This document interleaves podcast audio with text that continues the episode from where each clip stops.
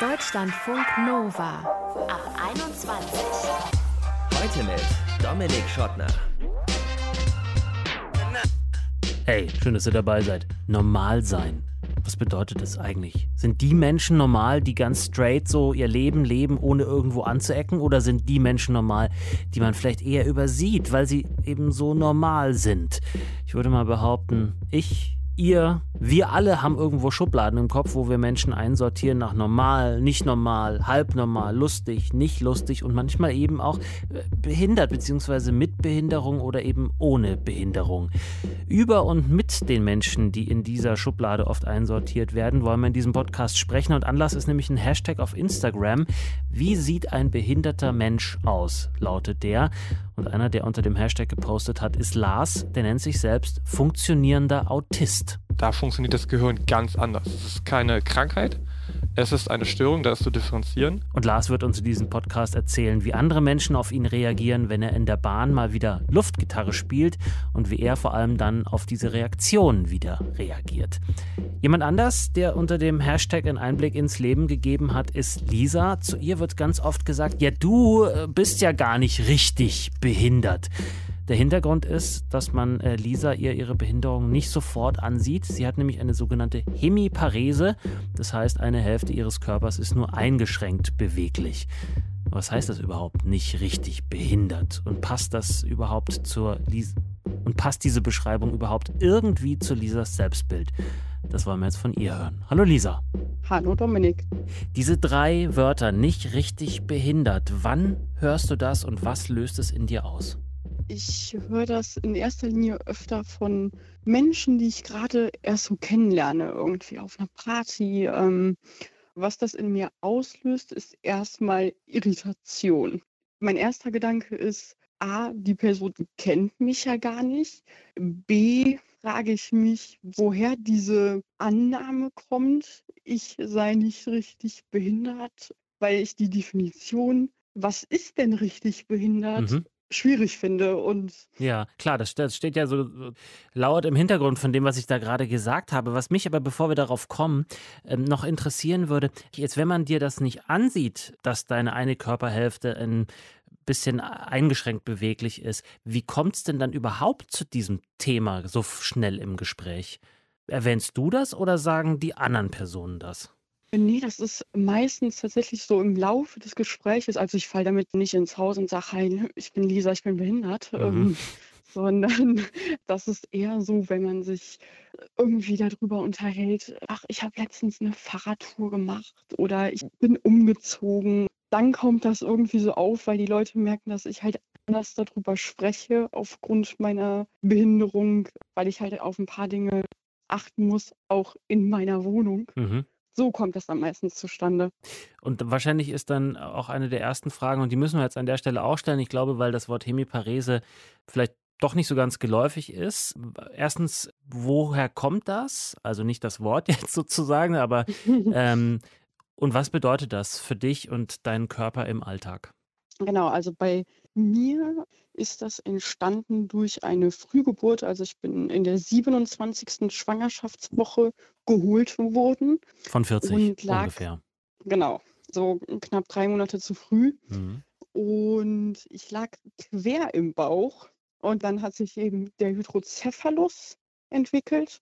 Was ist das? Das ist, das heißt im Volksmund Wasserkopf. Und das heißt, also, wenn ich das jetzt mal kurz zusammenfassen darf, bei deiner Geburt hast du eine Hirnblutung bekommen und dann sind Teile deines Gehirns in Mitleidenschaft gezogen worden, die mhm. und diese, diese Schäden sind dauerhaft sozusagen bis heute und bewirken dann, dass dein, deine eine Körperhälfte unbeweglicher ist als die andere. Kann man das so zusammenfassen? Richtig. Ja, und wenn du jetzt auf deinen Alltag schaust, weil du hast gerade auch schon deine Wohnung angesprochen, wo, wo bemerkst du das besonders stark? Zum Beispiel beim Treppenlaufen oder generell, wenn ich, ich brauche ganz klare Abläufe von den Bewegungsabläufen her. Mhm. Und ähm, es fällt mir schwer, mich bei sowas an neue Situationen zu gewöhnen, weil meine rechte Seite einfach nicht so einsatzfähig ist wie die linke. Mhm. Das heißt, wenn ich dich jetzt, wenn wir uns das kurz vorstellen, also hinkst du oder wie, also nimm, nimm uns einmal ganz kurz mit, sozusagen bildlich gesprochen. Man sieht es ja nicht, offensichtlich. Mhm. Deswegen frage ich mich, wie sieht man es? Ich humpel so ein bisschen, Mhm. aber eben so wenig. Also mein Freund sagt immer sehr nett, er findet das so schön, wie ich laufe, weil das immer so freudig aussieht, weil So, ich, wie so ein äh, Hüpfer. weil ich, ja genau, weil ich so einen Hüpfer drin habe. Mhm. Und ja, das sieht immer, ähm, sieht wohl immer sehr freudig aus, als würde ich sehr, würde ich sehr fröhlich durch die Welt laufen. Man sieht halt einfach, wenn man, wenn man drauf achtet, würde man sagen, hm, die läuft aber ein bisschen komisch. Mhm. Aber dadurch, dass das so schwach ausgeprägt ist, bei mir sieht man es halt eben nicht auf den ersten Blick, sondern wirklich nur, wenn man drauf achtet oder wenn ich es halt sage. Wenn ich es sage, dann sagen die meisten Leute, hättest du das jetzt nicht gesagt, hätte ich das nicht gesehen. Aber dann bist du in dem Moment ja auch in dieser Schublade schon drin, behindert, auch wenn die Leute sagen, nicht richtig behindert. Ja, Wie fühlt sich das, wie fühlt sich das an? Ich meine, wir, wir benutzen ständig alle Schubladen für alle möglichen, bei allen möglichen Anlässen und das ist, hat ja auch gewisse Berechtigung, um die Welt irgendwie zu sortieren. Aber so eingeordnet zu werden, wo man sich vielleicht selber nicht fühlt, wie ist das? Oder fühlst du dich da ähm, gut eingeordnet, richtig eingeordnet? Kann ja auch sein. jein. Also ich habe mich ganz, ganz lange überhaupt nicht wohl in dieser Schublade behindert gefühlt. Mhm. Das hat aber auch viel meiner Meinung nach mit dem, ich sage jetzt mal, Selbstbild zu tun, wie sehr man das für sich selber auch akzeptiert, dass man diese Einschränkungen hat. Und ich war lange ein Typ, der gesagt hat, ich kann doch alles, in Mhm. Anführungsstrichen, und bin halt quasi so jemand gewesen, der den gesunden Menschen hinterhergeeifert ist und habe erst auf dem Weg, dass ich immer mehr gemerkt habe, das schaffst du gar nicht, gemerkt, hm, vielleicht bist du ja doch behindert. Was hat das in deinem Leben verändert, als du diesen, als es sich verändert hat bei dir gedanklich? Eigentlich sehr viel zum Positiven. Man kann ja einen Schwerbehindertenausweis beantragen, aber schwerbehindert ist man erst ab einem GDB-Grad der Behinderung von 50. Und ich hatte lange einen GDB von 40 und ähm, war dementsprechend auch vom Gesetz kein schwerbehinderter Mensch. Das hat mir nicht viel gebracht, nur meinen Arbeitgebern, weil ich in die Behindiquote gerutscht bin. Also ich nenne das immer liebevoll Behindiquote. Ja, ich kenne das schon. Das finde ich, auch- das finde ich auch immer, das finde ich auch immer gut, wenn das, was heißt gut? Ja, die, die, diese, diese Art der Sprache damit umzugehen, ist irgendwie eine, das öffnet irgendwie andere Türen, sagen wir es mal so, finde ich. Ja, finde ich genauso.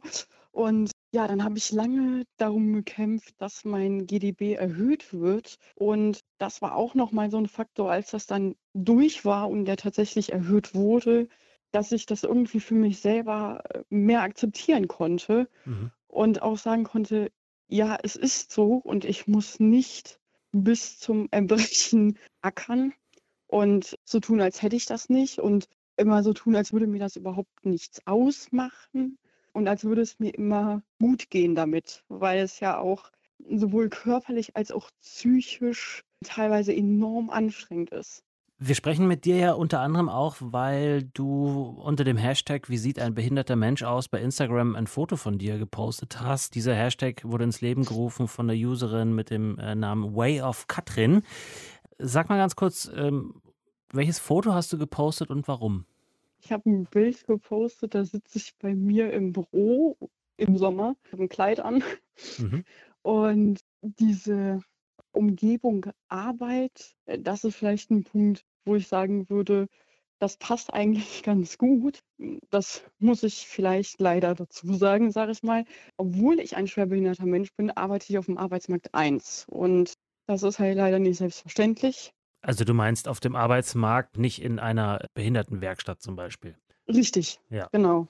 Und A, wie gesagt, ist das nicht selbstverständlich. B, habe ich einen Arbeitgeber, der sehr gut damit umgeht, was auch nicht selbstverständlich ist. Und zu guter Letzt ist für mich die Arbeit enorm wichtig. Ich arbeite super gerne, Mhm. was auch viel damit zu tun hat, dass, äh, ich sage das immer so gerne, wenn dein Leben in die Absurdität abdriftet und gerade wenn es dich selber betrifft, dann ist das Normale, ja, und sei es morgens ins Büro kommen, sich erstmal einen Tee machen und kurz mit den Kollegen schnacken, so ein hohes Gut, was ich wirklich nicht missen möchte und was mir schon aus vielen Krisen sicherlich auch rausgeholfen hat, eben dieser Gedanke, so, dann leben wir ja doch irgendwie stinknormal. Und deine KollegInnen, gibt es Situationen, wo die dann sagen, ach ja, ach ja, die Leser mit ihrer Behinderung? Oder ist das eigentlich genauso, wie du es gerade beschreibst? Äh, ihr meckert euch an, ungeachtet aller Vorzeichen, gibt ja auch noch ganz viele andere Schubladen, in die man reingreifen kann oder in die man eingeordnet werden kann. Wie ist das Verhältnis? Nee, also bei der Arbeit spielt meine Behinderung überhaupt keine Rolle. Also eher im Gegenteil. Also ich bin gerne ein Typ, ähm, mit Humor packst du alles, so ungefähr. Und ähm, Bist auch aus dem Rheinland. genauso, ja, richtig. Und ähm, genauso wie ich ja Witze über meine Behinderung mache, Ach, das machst du? ähm, ja, natürlich. Anders hält man das doch nicht aus. Ich, Sag mal deinen Lieblingswitz. Der, der hat tatsächlich gar nicht ganz so viel mit meiner Behinderung zu tun. Also ich habe aufgrund der Hirnblutung kann ich auf dem einen Auge nicht ganz so viel sehen auch und brauche halt eine Brille. Mhm. Und wenn ich die dann manchmal vergesse, wenn wir Fernsehen gucken und dann irgendwie eine halbe Stunde später aufstehe, um meine Brille zu holen, guckt mein Freund mich immer an, ach, hast dich jetzt doch entschieden mitzugucken. ähm, das finde ich immer ganz nett. Oder generell ist es auch einfach so, also auch in meiner Familie stehe ich da in der Küche, dann kommt mein Bruder vorbei und guckt mich an und sagt, du Spasti. Also das ist bei uns halt völlig normal. Und wenn ich irgendwie mal äh, einen Moment habe, der jetzt nicht ganz so helle ist, also jeder steht halt mal auf dem Schlauch, wir münzen das gerne dann in meiner Behinderung. Und das ist auch bei meinen Kollegen halt so. Klar ähm, muss man da auch immer so ein bisschen aufpassen, aber ich fände das auch nicht gut, wenn man mir, ich sag mal, im Umgang eine Extrawurst geben würde, nur weil ich eine Behinderung habe. Ja, ich bin halt behindert. Andere Menschen haben halt andere Päckchen. Andere Menschen sind Und dumm. Zum Beispiel dumm. Richtig. Und worüber man auch sehr gut Witze machen kann. Übrigens. Das, das, ich, glaube, das, Ähm, ich glaube, das knicken wir uns für heute, Lisa. ja. Lisa war das aus Bonn. Sie hat eine Hemiparese, ein eine Teil ihres Körpers ist ein bisschen weniger beweglich als der andere, hat mit ihrer Geburt zu tun. Welche Folgen das für ihren Alltag hat, wie sie damit umgeht, hat sie uns erzählt. Danke, dass du dich entschieden hast, äh, mit uns zu sprechen. ja, sehr gerne. Vielen Dank für das Gespräch.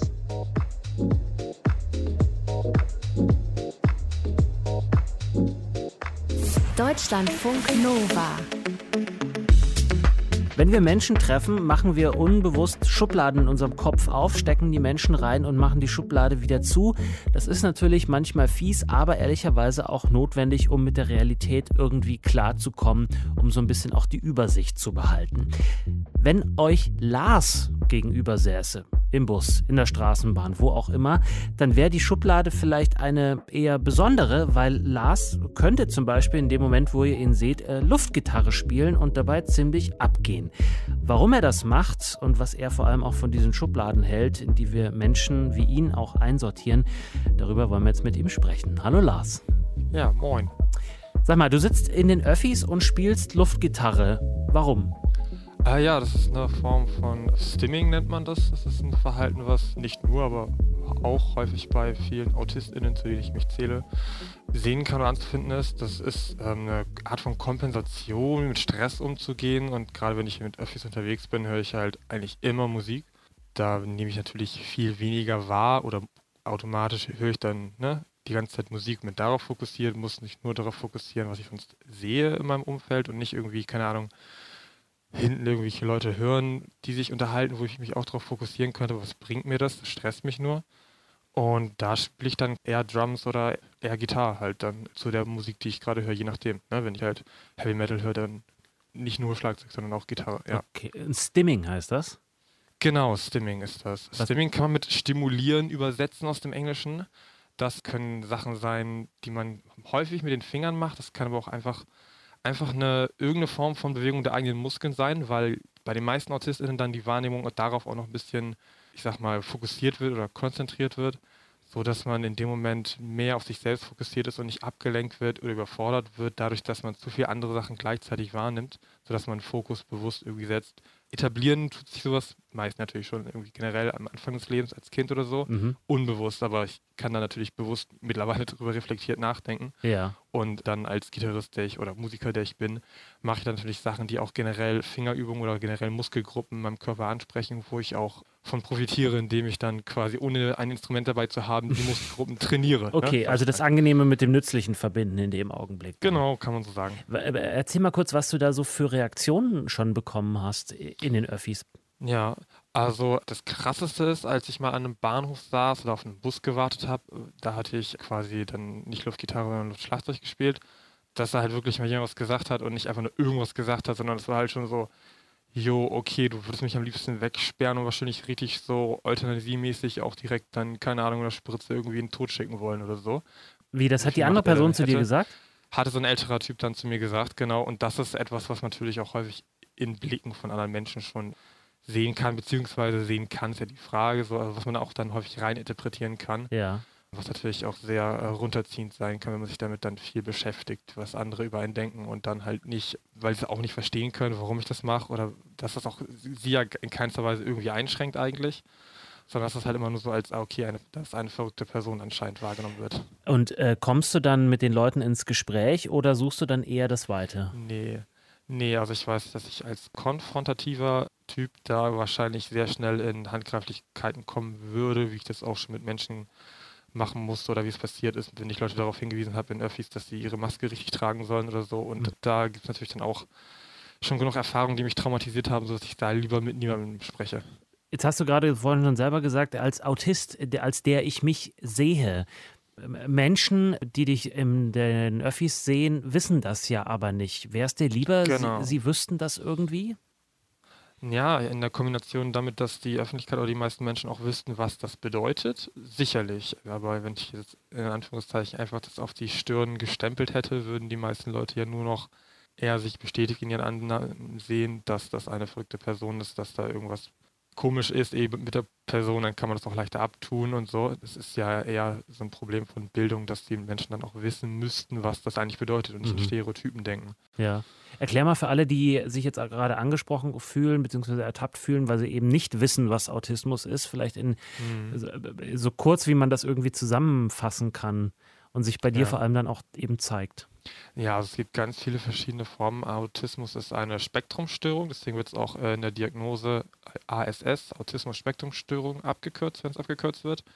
Und es gab jetzt in letzter Zeit noch so dieses Ding, dass man dann unterschieden hat zwischen frühkindlichen Autismus und Asperger-Autismus. Asperger-Autismus ist mittlerweile eine überholte Diagnose, die nicht mehr so häufig gestellt wird. Das ist so ein Ding, was man in Anführungszeichen funktionierenden AutistInnen wie mir äh, diagnostizieren würde, also die große ihres Lebens zurechtkommen die dann vielleicht andere Einschränkungen haben, die nicht so direkt auffallen. Und Autismus ist aber generell so ein Ding, kennst du einen Autisten oder kennst du eine Autistin, kennst du genau eine Autistin, ist so ein Spruch, der häufig in der Community umgeht, weil man wenig von einer Person auf eine andere schließen kann, weil mhm. das so vielfältig ist. Deswegen halt auch die Beschreibung Spektrumstörung. Generell mhm. kann man sagen, das Gehirn funktioniert halt anders. Deswegen gibt es auch die Sortierung von neurotypischen Menschen, also Menschen, die keine Autistin sind oder auch keine ADHSler sind oder sowas und halt Autisten. Das heißt, da funktioniert das Gehirn ganz anders. Es ist keine Krankheit, es ist eine Störung, da ist zu differenzieren. Interessant ist, dass der einzige Autist, der in meinem Leben, mit dem ich länger zu tun hatte, mit dem könnte ich so ein Gespräch mit dir überhaupt nicht führen, weil der sich überhaupt nicht, für mich jedenfalls nicht klar artikulieren kann. Hat aber ja. sozusagen dieses gleiche, diesen gleichen Stempel, den du gerade erwähnt hattest, sozusagen ganz dick auf dem Kopf. Ja wo ist sozusagen die Gemeinsamkeit zwischen euch und warum hm. sagst du am Ende, sowohl er als auch ich sind behindert bzw. werden behindert gemacht vielleicht ja auch von der Gesellschaft? Hm.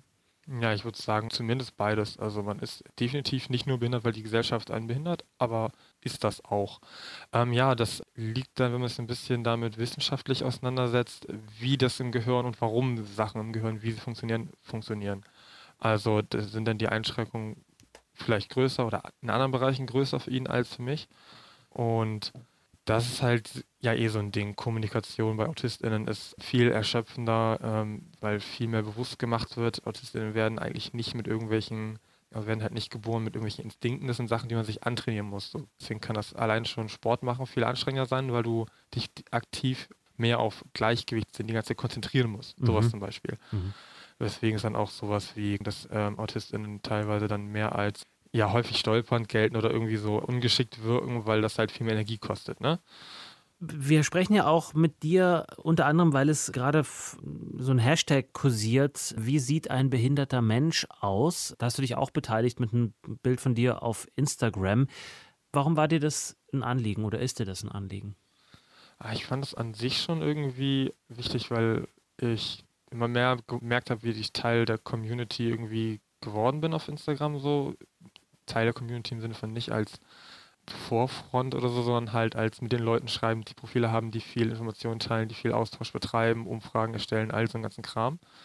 Und dann habe ich auch gemerkt, okay, es wäre vielleicht auch wichtig, da allein schon auf meinem Profil dann auch sehen zu können. Und da ich mich eh gerne mit Worten auseinandersetze, habe ich dann auch gedacht, ja gut, dann kann ich da ja auch gut was zu teilen und war dann auch natürlich sehr erfreut über die ganzen positiven Resonanzen. Du hast schon so angedeutet, was du dir wünschst von der Gesellschaft in Bezug auf Menschen mit Behinderungen.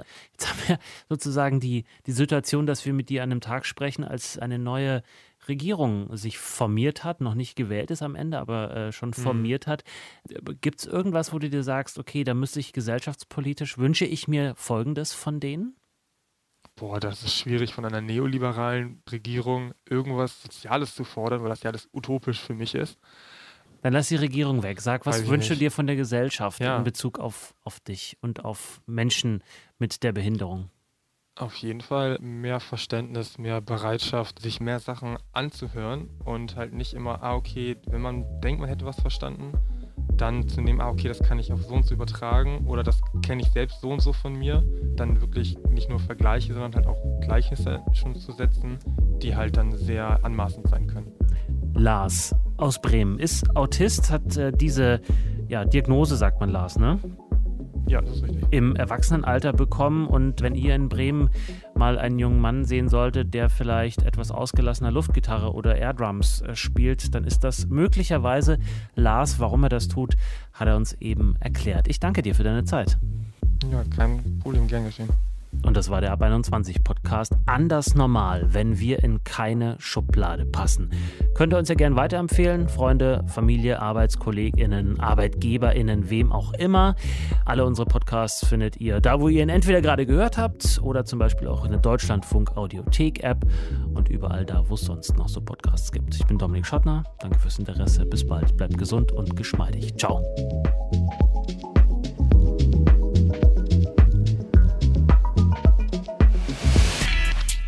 Deutschlandfunk Nova ab 21. 21. Die Podcasts jederzeit auch auf deutschlandfunknova.de.